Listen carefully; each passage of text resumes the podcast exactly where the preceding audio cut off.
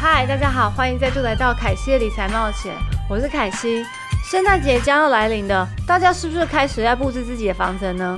近期的市场其实也很热闹，这年底将会几家公司 IPO 上市，所以我有做一些功课，然后并且和大家分享我的看法。如果值得购买的话，我今年的圣诞节先不要买太多礼物，保留一点现金投资。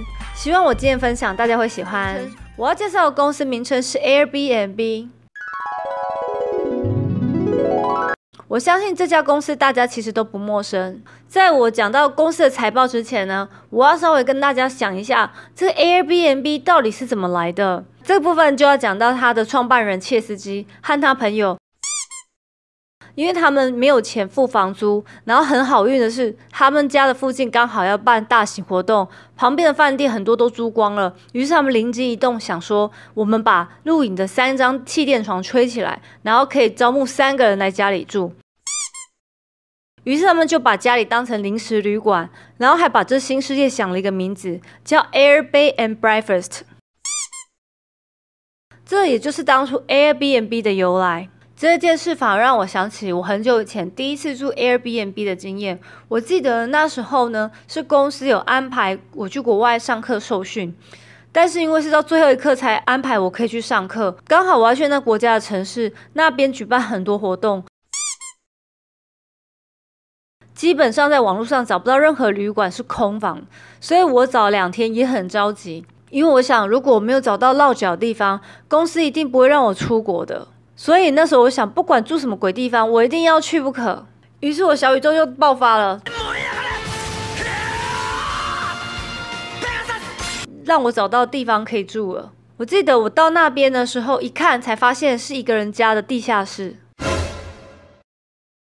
现在想起来，我觉得我真的是傻胆哎。那边呢放了一台烤面包机跟一条吐司给我。其实那个地下室看起来是有点阴森，然后暗暗的，但是至少是干净。但是，一晚也要两百多块美金，完全不输给大饭店的价钱。不过呢，对我来说，可以出国，所有问题早就抛之脑后了。这也是我第一次 Airbnb 的经验。接下来还有一次也让我很难忘，我记得是去土耳其的时候。那时候想说，哎，网络上怎么有这么大的房间，然后离市区又不会太远，这个价钱怎么那么合理？所以后来就定了。但是到了那边。越走越偏，就发现路上的行人怎么看起来有的是男扮女装。我发现那边好像是红灯区。最后呢，终于在角落找到那一间 Airbnb，而且在顶楼五楼。一打开门，吓一跳，那个楼梯没有电梯，然后走道是这么的窄，刚好容下一个人，然后一个人提那么大行李箱，要想办法拉到五楼去。这样就算了，一打开门。觉得到底哪里像照片的？我看只有一个角落像吧。当初订这个房间还有个原因，想说有一个阳台，然后外面可以坐着看月亮、喝个茶。突然发现呢，这个阳台不能锁，让我想到了一部戏《Taken》即刻救援。我该不会成为里面的女主角吧？Now, the next part is very important. 而且那时候已经三更半夜，不知道是抠谁都不会有谁来帮助我，所以那一天晚就只好勉强先住下来了，想说隔天再打算。后来早上跟房东联络完之后，大家妥协之下，就是说他会帮我装一个锁。接下来我还是有几次 Airbnb 的经验，不过现在旅游呢，我会尽量住饭店，因为我实在不希望我的旅途中有太多的惊喜了，心脏已经负荷不了了。以上只是我自己个人住 Airbnb 的经验，跟大家分享。其实这种共享经济的核心呢，最重要就是信任。你会让陌生人住到你家吗？我相信没有人会让陌生人住你家。Hi，OK。但是在共享经济里面呢，人们不会再陌生了。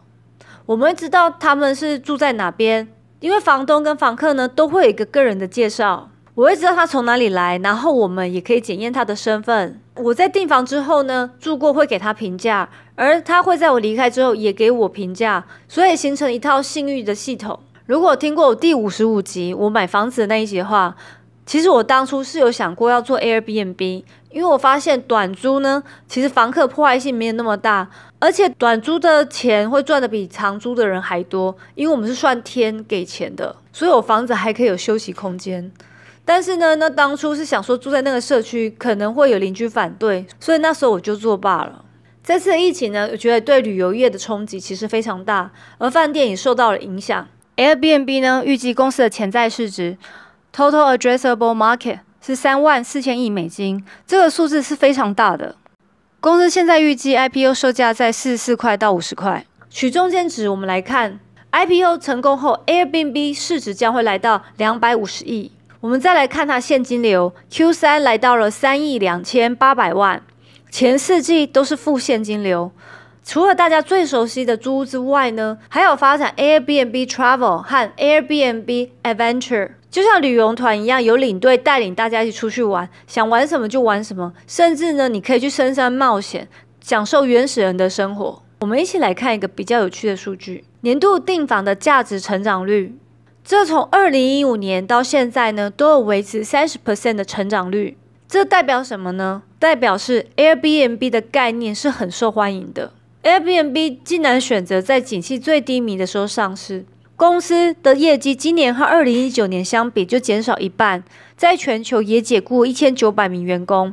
第三季度收入为十三亿，和去年同期十六亿相比少了二十 percent。